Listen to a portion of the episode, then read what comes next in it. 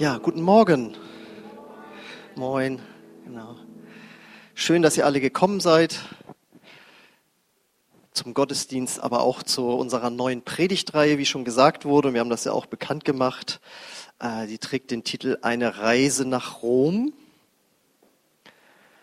Untertitel Was bedeutet das Evangelium? Unter Untertitel Die Predigtreihe zum Römerbrief als Christ finde ich das Thema ja mega interessant und ich habe auch gehört, dass andere Christen das mega interessiert. Wenn ich jetzt noch nicht gläubig wäre, wüsste ich jetzt nicht sofort, ob und wie ich das interessant finden soll oder vielleicht doch ein bisschen langweilig. Na, vielleicht würde mich noch interessieren, eine Reise nach Rom, das ist ja immer schön. Äh, wer war denn schon mal in Rom? Darf ich mal fragen? Oh, da waren schon einige. Ich war auch noch nie in Rom. Oh.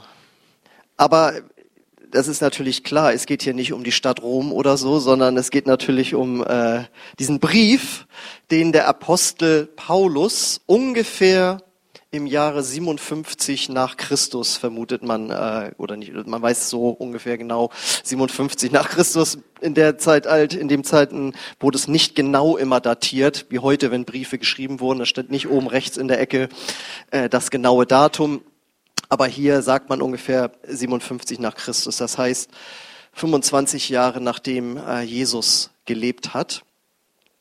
Und äh, der Apostel Paulus hat diesen Brief an die Gemeinde eben in Rom äh, geschrieben.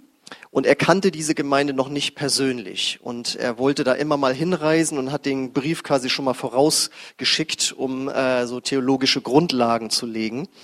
Ähm, ja, wenn das noch nicht interessant genug ist, könnte man vielleicht auch noch mal vorweg schicken. Ohne diesen Brief, der mit dem Korintherbrief der längste Brief ist im Neuen Testament, ohne diesen Brief gäbe es uns heute hier nicht, kann man so sagen, uns hier als evangelische Freikirche. Man kann eigentlich sagen, es gäbe auch die gesamte evangelische Kirche nicht ohne diesen Brief. Das finde ich jetzt schon interessanter. Ich gehe noch weiter. Ohne diesen Brief wären wahrscheinlich alle Länder auf der Welt mit evangelischem Glauben nicht so, wie sie sind. Wenn ihr euch mal die äh, Flaggen anguckt, da gibt es einige, die haben Kreuz bei sich äh, äh drin. Warum ist das so? Weil Martin Luther wegen diesem Brief eine Erleuchtung hatte nämlich was das Evangelium wirklich bedeutet. Und er fand und findet oder fand eben diesen Römerbrief so wichtig, dass er gesagt hat, den sollte jeder Christ eigentlich jede Woche einmal durchlesen. Oder er sagte sogar, den sollte man auswendig können. Ja. So, ähm, also das Wichtigste ist aber natürlich der erste Untertitel. Was bedeutet das Evangelium? Weil hier wird das Evangelium grundlegend erklärt. In vielen anderen Briefen geht Paulus auch auf Fragen ein, die die Gemeinden ihm gestellt haben. Hier erklärt er, ohne auf irgendeine Frage einzugehen, erklärt er, wie das Evangelium, äh, was es bedeutet. Und das ist, finde ich, äh, konnte man auch aus Gründen der Allgemeinbildung wirklich wissen. Aber die Bibel oder das Neue Testament und vor allen Dingen der Römerbrief macht eben deutlich, dass das Evangelium eben heilsentscheidend ist. Das heißt, wo ich meine Ewigkeit verbringen werde. Und jemand sagte mal, der Römerbrief ist das Werk eines Genies. Wir als Christen glauben natürlich, ja, das ist wohl so, weil der Apostel Paulus eben vom Heiligen Geist inspiriert wurde. Der hat Einsichten über das Evangelium bekommen, das vorher nicht in den Evangelien, wo über Jesus ja berichtet wird, was Jesus gesagt wird, so noch nicht genau ausgeführt wurde. Es wird immer, Jesus hat Dinge angedeutet, aber was das Evangelium wirklich bedeutet, das äh, hat Paulus richtig von Gott auch offenbart bekommen.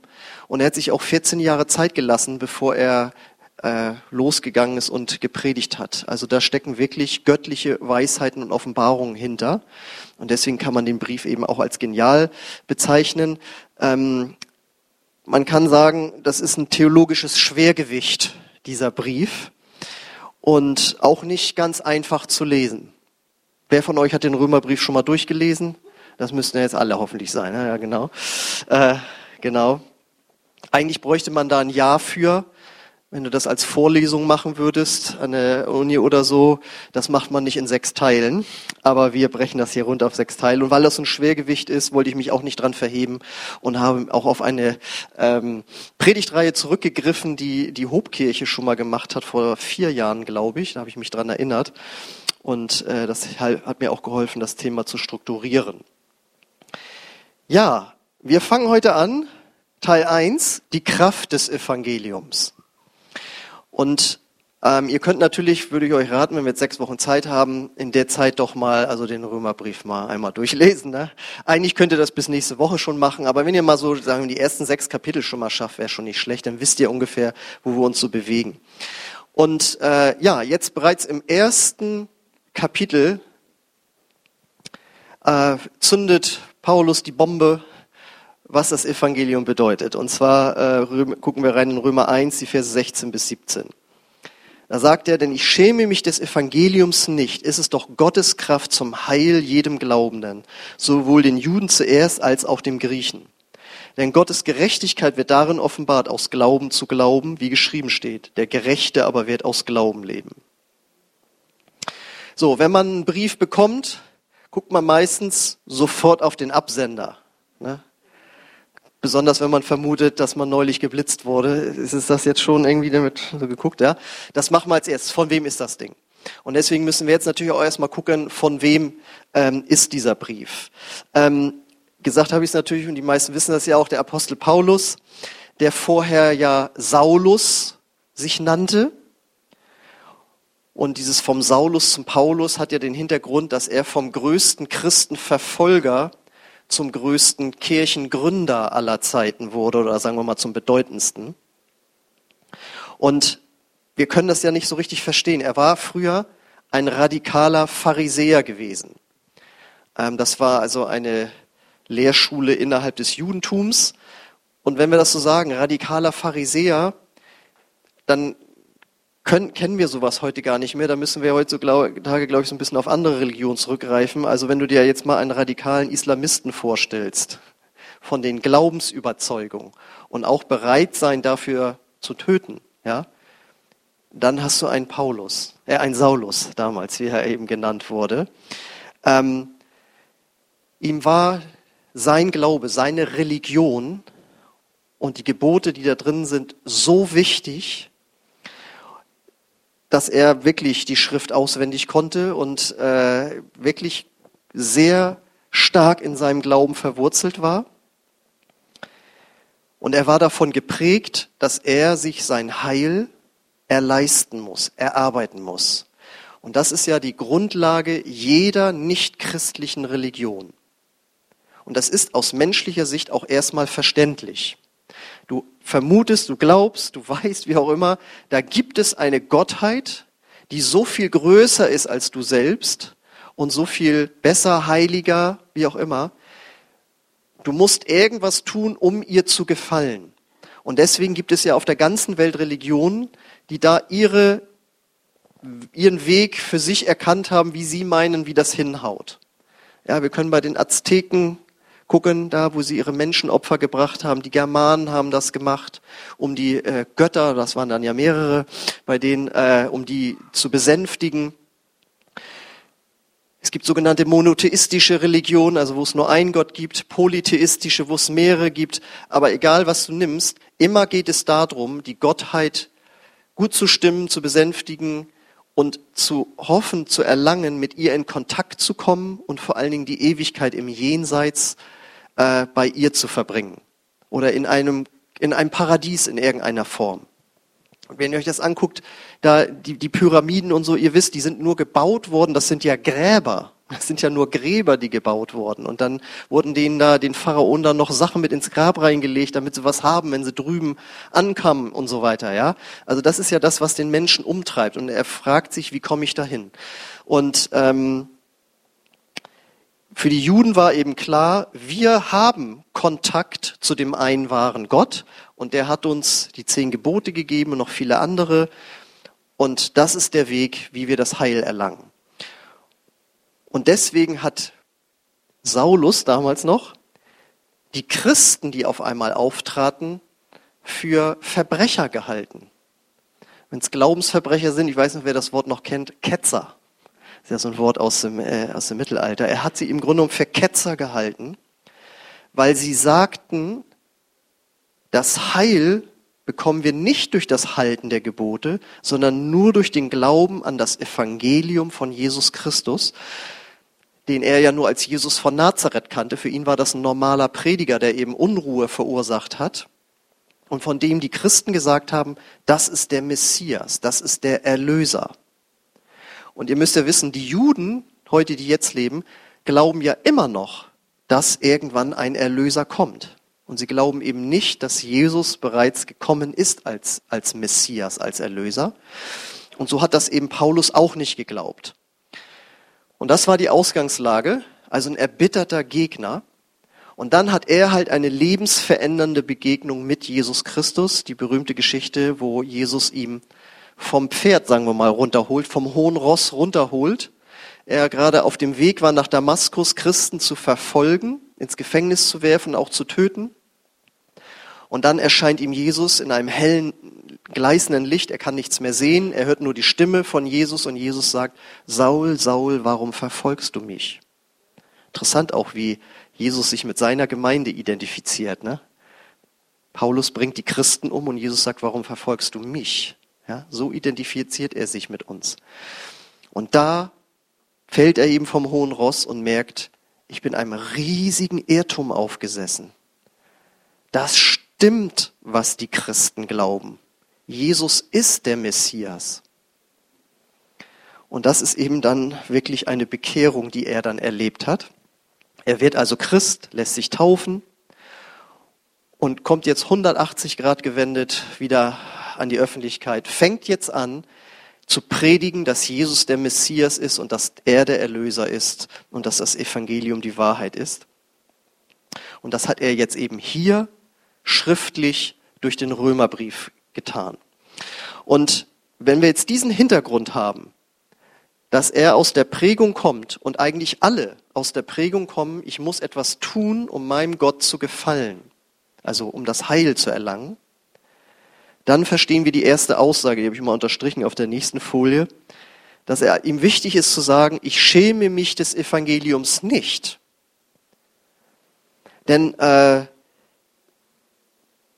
wenn man das vor dem Hintergrund hat, man muss etwas tun, um das Heil zu erlangen, und auf einmal sagt jemand das Gegenteil, dann ist das in dem Kreis, wo du dich vorher bewegt hast, eher erstmal was Peinliches. Man muss ja tausendmal erklären. Und er sagt deswegen auch in einem anderen Brief, nämlich im ersten Korintherbrief, folgendes, im ersten Kapitel, Vers 23. Wenn wir also Christus als den Gekreuzigten verkünden, sind die Juden entrüstet und die Griechen erklären es für Unsinn. Und jetzt komm mal hin zu Leuten, die das entweder sich drüber ärgern oder das bescheuert finden. Da fühlst du dich nicht gerade eingeladen. Und sprich mal heute mit einem Moslem äh, über das Evangelium. Da sagt der sich, da sagt der zu dir, Gott soll getötet worden sein? Wenn du sagst, Jesus ist der Sohn Gottes und Gott gleich, ihr glaubt, dass man Gott töten kann? Ihr glaubt, dass Gott auf Toilette geht? was Jesus ja wirklich auch getan hat. So, und wenn du dich in so einem Umfeld befindest, wo alle Leute so glauben, musst du schon sehr, sehr mutig sein oder sehr überzeugt sein von der Botschaft, muss wirklich Jesus begegnet sein. Und da gab es offensichtlich auch Leute, die sagten, na, das ist, müssen wir jetzt nicht gerade jetzt drüber reden. Hier sitzen lauter Leute, die das nicht glauben. Das wirkt dann ein bisschen peinlich. Und er sagt eben, nee, ich schäme mich des Evangeliums nicht. Heute würden ja auch Leute sagen, die vielleicht nicht gläubig sind und sich damit beschäftigen würden, sagen, Moment mal, du sagst also, dass jemand vor 2000 Jahren stellvertretend für mich gekreuzigt wurde zur Vergebung meiner Schuld, die ich heute begehe? Wie soll das denn gehen? Aber er sagt eben, das Evangelium ist nicht für den Verstand, das können wir nicht alles verstehen. Dafür brauchen wir eine Offenbarung. Das ist eine Sache des Herzens. Sondern das ist für dein Heil da. Ist nicht zur Befriedigung deines Verstandes da, sondern es ist einfach für dein Heil da. Das Evangelium rettet. Und deswegen ist es eine frohe Botschaft. Das ist ja die Übersetzung für Evangelium.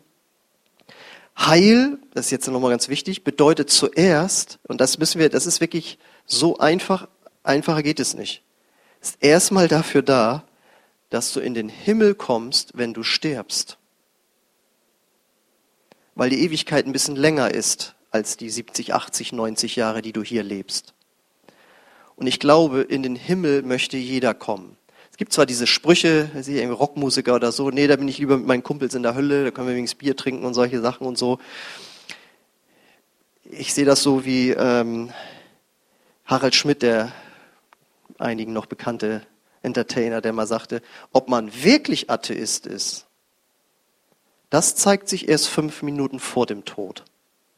Ob du dann voller Überzeugung sagst, und ich gehe jetzt rein ins Nichts in den ewigen Schlaf. Nein, es ist natürlich der Gedanke da, was ist, wenn es dann, wenn ich sterbe und die Tür tut sich auf und auf einmal ist die Ewigkeit da. Wo werde ich dann sein? Und deswegen bedeutet das Heil ist erstmal, dass du die Ewigkeit bei Gott verbringen kannst. Und das ist einfach gigantisch. Aber es geht noch weiter. Warum das Evangelium eine frohe Botschaft ist. Es bedeutet auch, dass man jetzt schon in diesem Leben mit Gott zusammen sein kann und ihn jetzt schon in diesem Leben als liebenden Vater kennenlernen kann. Und das ist auch das, was jeder will. Denn es ist doch so, wenn wir unseren Bekanntenkreis angucken, die Arbeitskollegen angucken, alle sind auf der Suche nach Erfüllung. Und der Klassiker bei uns ist halt, neben Familie ist es irgendeine Form von Karriere machen, wichtig halt, dass man so viel Geld verdient, dass man davon mindestens einmal im Jahr in Urlaub fahren kann. Ja, und dass die Familie regelmäßig zu Besuch kommt. Und wenn das dann eben nicht der Fall ist, wenn die Familie nicht regelmäßig kommt oder wenn jetzt eben der Urlaub dann vorbei ist, dann ist auf einmal wieder diese Leere da. Und das ist auch das, jeder Mensch sucht danach. Und das Evangelium, die frohe Botschaft sagt eben, du kannst Gott jetzt schon erleben, der diesen Mangel ausfüllt, dass du nicht mehr suchen musst. Deswegen, wir müssen ja diesen, diesen Begriff Evangelium, was bedeutet das Evangelium? Es bedeutet frohe Botschaft. Was ist daran froh machen? Wir kommen in den Himmel, wir können jetzt schon Kontakt zu Gott haben.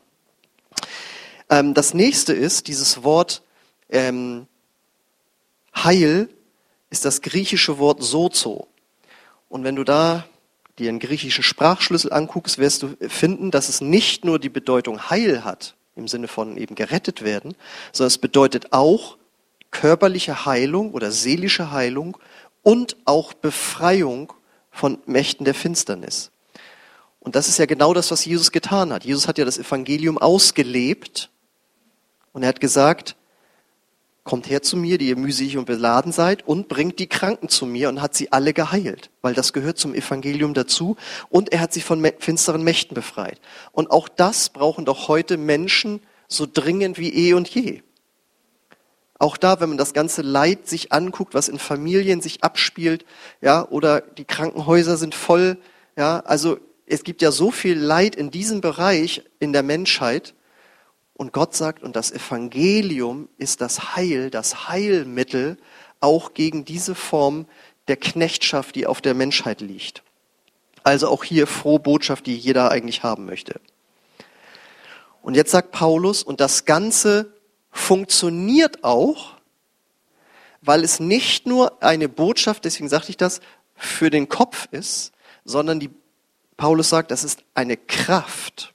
Das Evangelium ist eine Kraft. Und das Wort Kraft, das wir dort lesen, ist das griechische Wort Dynamis. Daher kommt Dynamo, aber eben auch das Wort Dynamit. Das hat so eine Power, wie, wie ich am Anfang sagte, Paulus lässt gleich am Anfang im ersten Kapitel schon die Bombe platzen, was das Evangelium bedeutet. Es ist eben wie Dynamit. Das ist eine Botschaft wie Dynamit. Und deswegen, weil Jesus das Evangelium ausgelebt hat, hatte er eine Kraft an sich. Wenn er zu Menschen sprach, haben die Leute gesagt, so haben wir noch kein Reden hören. Und wenn er für die Kranken gebetet hat, hat er ihnen nicht nur Trost zugesprochen, sondern die wurden tatsächlich gesund. Und wenn er Menschen von finsteren Mächten befreit hat, dann hieß es, dann schrien die auf und sagten, äh, hier Sohn Gottes, lass uns in Ruhe und so weiter. Seine Worte und seine Hände auflegen hatte solche Kraft, weil es eben Dynamit war. Und es heißt ja über ihn, er hat die frohe Botschaft vom Reich Gottes verkündet. Und das Krasse ist jetzt, diese Kraft wird auch uns zugänglich, wenn wir an das Evangelium glauben und Jesus dadurch dann in unser Herz kommt. Dann haben wir die gleiche Kraft in uns. Das heißt, unsere Worte, unsere Gebete haben die gleiche Kraft, potenziell äh, so zu wirken, wie das bei Jesus war. Und das ist das eine. Und jetzt geht's noch weiter. Immer noch, was Evangelium bedeutet, was frohe Botschaft ist. Das Evangelium befähigt uns im Alltag anders zu leben als früher, als vorher, nämlich gottgefällig. Wir wissen alle, dass wir das nicht immer schaffen. Darüber werden wir auch die nächsten Kapitel dann noch hören. Aber die Kraft, anders zu leben, ist jetzt eben potenziell in uns. Und jeder von uns, der sich mal bekehrt hat, wird ja wohl hoffentlich sich von alten Gewohnheiten abgewandt haben, von anderen ist man immer noch dran, aber man hat ja in irgendeiner Form eine Lebensveränderung erlebt. Und das ist durch die Kraft des Evangeliums geschehen, dass man eben, was weiß ich, nicht mehr geflucht hat oder gelogen hat oder was immer anderen auch aufgefallen, aufgefallen ist, hoffentlich er oder sie hat sich verändert. Auch das ist die Kraft des Evangeliums. Und was ist noch frohe Botschaft daran? Ich finde, das ist ja alles schon äh, klar, warum das frohe Botschaft ist. Aber es gibt noch was, was wir auch für jetzt mittlerweile für selbstverständlich erhalten. Auch die nächste Folie können wir da mal gehen. Dieses Heil blieb nicht nur auf die Juden beschränkt. Für die Juden war klar, wir sind das auserwählte Volk, nur uns hat sich der wahre Gott offenbart. Und Gott will, das hat er immer wieder gesagt im Neuen Testament, sondert euch von den anderen Völkern ab, zeigt ihnen, wie man anders lebt als Volk Gottes und macht euch nicht unrein mit den anderen Völkern. Das war auch hier ihre Glaubensüberzeugung, das war auch das, wofür Saulus äh, gestritten hat. Und jetzt kommt auf einmal die Christen, kommen die Christen und sagen, und das ist eben nicht nur für die Juden, die, die dann Judenchristen wurden, heute nennen sie sich messianische Juden, sondern es ist auch für die Heiden, also ehemals wir, die Germanen und wie sie alle heißen, ja auch die können jetzt das Heil Gottes erleben. Mit diesen ganzen Kraftwirkungen, die ich, die ich aufgezählt habe. Denn die Juden, das, für uns ist das, ich möchte das nochmal noch mal klar machen. Nur die Juden, war doch klar, sie haben über Mose die zehn Gebote bekommen, all die anderen Gebote, dann die ganzen Propheten, das ist ja nur ihnen gezeigt worden. Und dann ist ihnen auch gezeigt worden, und Gott hat es immer wieder gesagt, wenn ihr danach lebt, wenn ihr euch an diese Gebote haltet, und das sind ja mehr als nur die zehn, die wir auch noch auswendig vielleicht können, sondern das waren über 600 Gebote und Vorschriften. Und Gott hat gesagt, wenn ihr euch daran haltet, dann bin ich immer mit euch. Und dann steht euch auch die Ewigkeit offen. Da gehören die ganzen Brandopfer und alles, was man Opfern, Tieropfern bringen konnte. Wir müssen das nochmal klar Und das war nur bei den Juden so. Und jetzt sagt Gott auf einmal, jetzt kommt das Evangelium. Und dann heißt es auf einmal, und jetzt gilt nicht mehr das Halten von über 600 Geboten und dass man als Jude geboren sein muss von einer jüdischen Mutter, sondern jetzt genügt es, wenn du dein Leben Jesus Christus anvertraust, wenn du an ihn glaubst, wenn du an das Evangelium glaubst das ist jetzt ausreichend. Das, das ist, wir müssen uns da ja da reinversetzen in die Zeit. Wer war denn Jesus für die damals? Das war ein Wanderprediger gewesen, der auf einmal von sie sagt, ich bin der Sohn Gottes. Ja, man hört, es sollen auch Wunder geschehen sein, aber gesehen hat das ja nicht jeder. Und jetzt, das war ja in Israel, aber jetzt muss er vorstellen, sind die Christen mit dieser Botschaft eben zum Beispiel nach Italien, nach Rom gezogen und es gab ja kein, wie bis heute, kein Foto von Jesus oder Videoaufnahmen von Instagram, wo er gerade wieder jemanden geheilt hat oder so, sondern nur durch das Erzählen Da war ein Mann in Israel. Jesus war sein Name. Der hat das und das getan. Und wenn du das hier heute in Rom glaubst, dann kommst du in den Himmel, kannst du jetzt Gott erleben, kannst du gesund werden. Dein Leben wird sich vollkommen ändern. Also, das ist schon eine krasse Sache gewesen. Und eine ganz wichtige Aussage, die dann eben auch noch für das Christsein nach der Bekehrung gilt. Ja, also für uns heute auch noch. Das ist ganz wichtig. Und da möchte ich jetzt nochmal einen Schwerpunkt drauf legen, weil viele Christen damit ein Problem haben. Dass Gott jetzt als Christ, wenn du Christ geworden bist, jetzt bei dir ist und du mit ihm in Reinen bist, bezeichnet die Bibel als gerecht zu sein. Das müsste die nächste Folie sein. Denn Gottes Gerechtigkeit wird darin offenbart, aus Glauben zu glauben, wie geschrieben steht, der Gerechte aber wird aus Glauben leben. Weil das, also ich glaube nicht, dass wir das so verstehen würden, wenn wir das so lesen. Deswegen habe ich euch freundlicherweise noch eine andere Übersetzung mitgebracht auf der nächsten Folie. In der Neues Leben Übersetzung ist das ein bisschen besser übersetzt. Da heißt es, das Evangelium, sie zeigt diese Botschaft, sie zeigt uns, wie Gott uns in seinen Augen gerecht spricht. Dies geschieht einzig und allein durch Glauben.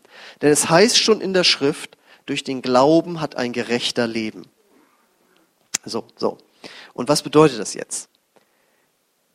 Wenn wir das Wort hören gerecht, dann denken wir zuerst Torte gerecht aufteilen. Ne? Der eine schneidet, der andere darf aussuchen.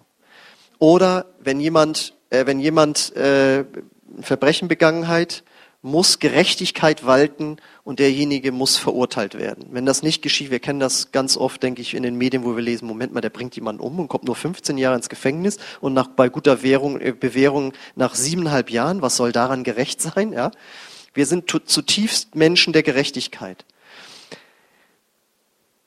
Nur in diesem Sinne ist es hier nicht gemeint. Es bedeutet das auch alles, aber es bedeutet, gerecht zu sein, bedeutet, in Ordnung zu sein vor Gott, dann bist du gerecht. Dann bist du der Gerechte. In dem Moment, wo du an das Evangelium glaubst, wirst du gerecht vor Gott. Das heißt, du bist in Ordnung vor Gott. Du bist mit Gott im Reinen und dadurch kannst du auch mit ihm im Reinen bleiben. Das ist ganz, ganz wichtig. Weil bei manchen ist es so, ja, ich habe mich bekehrt, Gott hat mir alle Sünden der Vergangenheit gegeben, jetzt bin ich in Ordnung mit Gott. Und nach ein paar Wochen, Monaten merkt man, dass man immer noch falsche Sachen macht. Und dann kommt man ins Zweifeln, ob man jetzt immer noch in Ordnung ist vor Gott. Aber die Bibel sagt, diese Gerechtigkeit wird dir geschenkt. Und deswegen muss man auch nicht rumsuchen, habe ich letzte Woche heute irgendwas gesagt, getan oder nicht gemacht oder nicht gesagt, sondern du hast diese Gerechtigkeit geschenkt bekommen.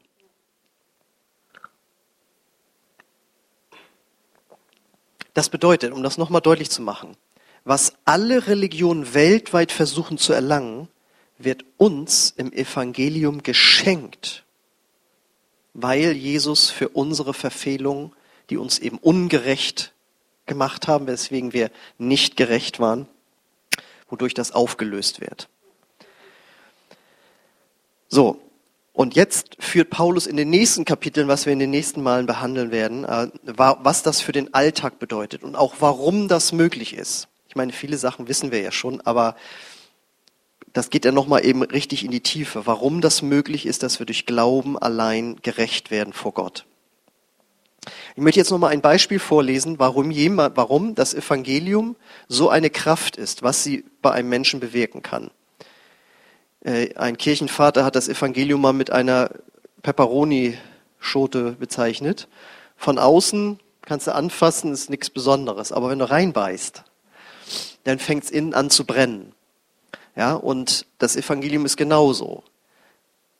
Manche finden das ein bisschen komisch, was da gesagt wird, aber wenn sie das annehmen, dann entfaltet das eine Kraft, das, dann fängt es auch an zu brennen. Und ich möchte jetzt nochmal vorlesen. Ich hatte ja am Anfang gesagt, dass Martin Luther eine Offenbarung durch den Römerbrief hatte. Und er schreibt eben Folgendes. Und da müsst ihr jetzt genau zuhören mal.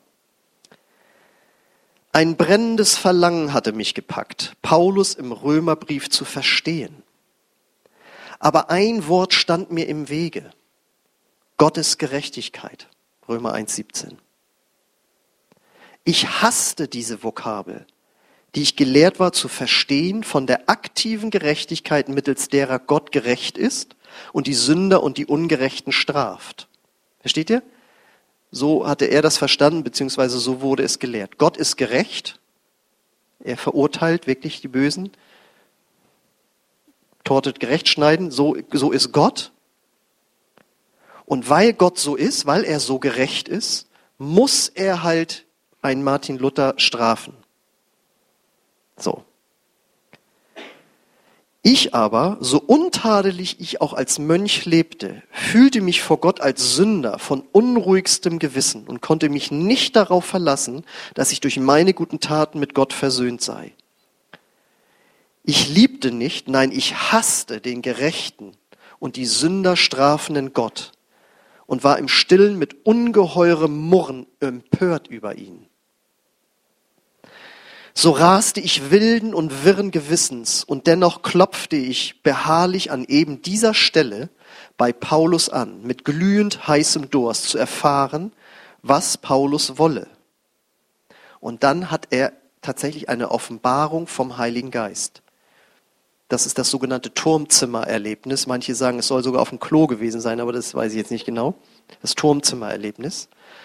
Und auf einmal bekommt er eine Offenbarung vom Heiligen Geist, wie das Wort Gerechtigkeit in dieser Bibelstelle zu verstehen ist.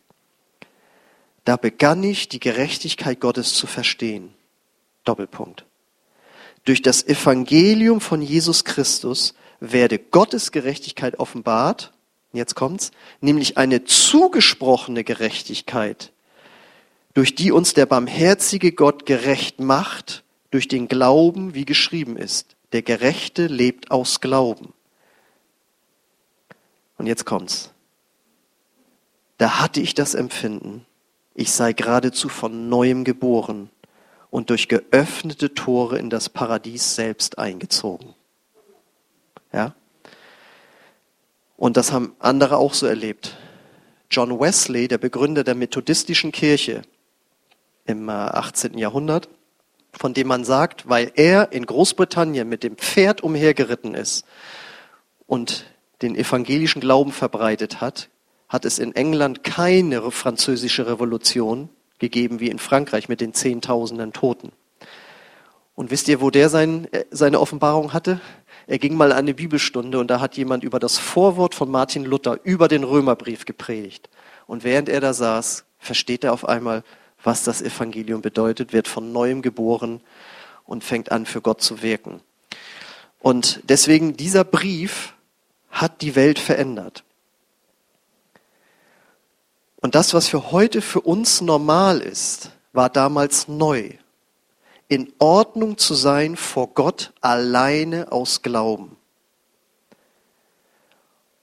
Und trotzdem gibt es auch heute immer noch Christen, die damit zu kämpfen haben. Glaubst du auch, dass du in Ordnung bist vor Gott? Oder ist bei dir auch noch so ein bisschen Saulus vorhanden? Was muss ich heute noch tun? Was habe ich heute noch nicht für Gott geleistet? Was habe ich gestern gesagt oder nicht gesagt? Ja, diese Gerechtigkeit noch durch eigenes gutes Zutun äh, zu verbessern. Dass zum Christsein auch ein veränderter Lebensstil gehört, das ist klar. Das werden wir aber dann im Laufe de, des Briefes noch weiter rausarbeiten, wie man das zu verstehen hat oder es zu leben ist. Aber für heute soll erstmal genügen, dass äh, eben der Römerbrief die grundlegende Entfaltung des Evangeliums ist, was gleich schon im ersten Kapitel in diesen beiden Versen äh, gesagt wird. Und äh, wenn du den Römerbrief tiefer verstehen willst, dann lies ihn doch mal bis nächsten Sonntag durch. Das Lobpreisteam darf schon mal nach vorne kommen. Beziehungsweise, wie ich schon sagte, lies mal, sagen wir mal, die ersten sechs Kapitel, dann hast du schon was. Damit du weißt, in welchem Kontext ich auch dann die Bibelstellen äh, nehmen werde. Weil ich kann ja jetzt nicht seitenweise den Römerbrief da durchgehen, das hält ja keiner aus, sondern ich kann ja nur bestimmte Bibelstellen rauspicken, die versuchen, den Kontext euch kurz zu erklären. Aber wenn ihr selbst den Kontext gelesen habt, da tun sich ja für euch sogar Fragen auf. Dann kommt ihr vielleicht danach und wollt sogar noch was wissen. Meine Güte. Aber wie jemand sagte, dafür wärst du ja bezahlt. Genau. Okay. Ich möchte jetzt gerne für dich, für euch beten, wenn das bei dir noch problematisch ist, mit dem sich gerecht fühlen vor Gott. Und ich möchte natürlich auch für die beten, die noch gar nicht diese Offenbarung über das Heil haben und es noch nicht für sich angenommen haben. Ja, steht doch gerne dazu auf und ich möchte gerne für euch beten.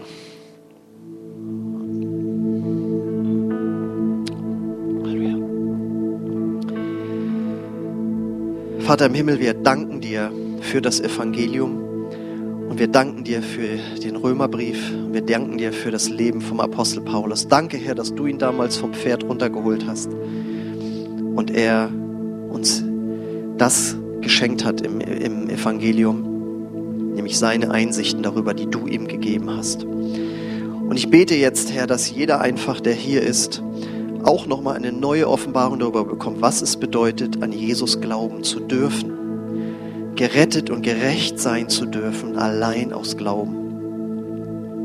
Danke, Vater, für dieses Geschenk. Danke für Jesus. Und vor allen Dingen danken wir dir, Jesus, dass du den Weg ans Kreuz gegangen bist, um das Heil zu erwirken. Wir preisen dich darüber, Jesus. Und wir danken dir, Heiliger Geist, dass du es uns offenbarst. Und ich bete jetzt für jeden, der hier ist, der da noch Mühe mit hat, dass er oder sie eine neue Offenbarung darüber bekommt, was es bedeutet, gerecht zu sein vor Gott. Nicht ängstlich nachprüfen zu müssen, wo stehe ich jetzt, sondern ich lebe mit Jesus, ich glaube an ihn und das genügt. Komm, Heiliger Geist, und sprich du nochmal neu zu unseren Herzen diese Grundlage des Evangeliums, dass wir die nochmal ganz neu verstehen. Und ich bete für jeden, der sich aufmacht, den Römerbrief zu lesen, dass er oder sie da auch wirklich eine Offenbarung bekommt und auch gute Fragen sich stellen. Danke, Heiliger Geist, dass du möchtest, dass wir in der Schrift forschen, um einfach mit voller Überzeugung den eigenen Glauben zu leben. Und ich möchte jetzt eben auch fragen, wenn heute Morgen noch jemand hier ist, der noch nicht das Heil von Jesus angenommen hat, der noch nicht Ja gesagt hat zum Evangelium, dann möchten wir dir wie jeden Sonntag diese Gelegenheit geben. Wir laden dich ein, zu Jesus zu kommen und dieses Heil als Geschenk anzunehmen. Und wenn du der oder diejenige bist, dann lade ich dich ein, dass du jetzt gleich mit uns gemeinsam ein Gebet sprichst indem wir Jesus unser Leben geben.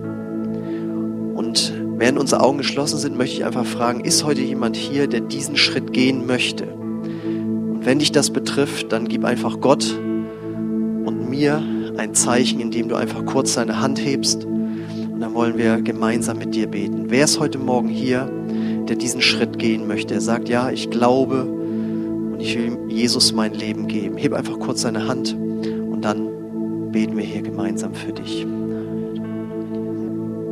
Okay, ich danke euch, dass ihr mit offenem Herzen zugehört habt und wir wollen jetzt Jesus einfach die Ehre geben, ihm danken, dass er uns das Licht Gottes offenbart hat durch seinen Heiligen Geist.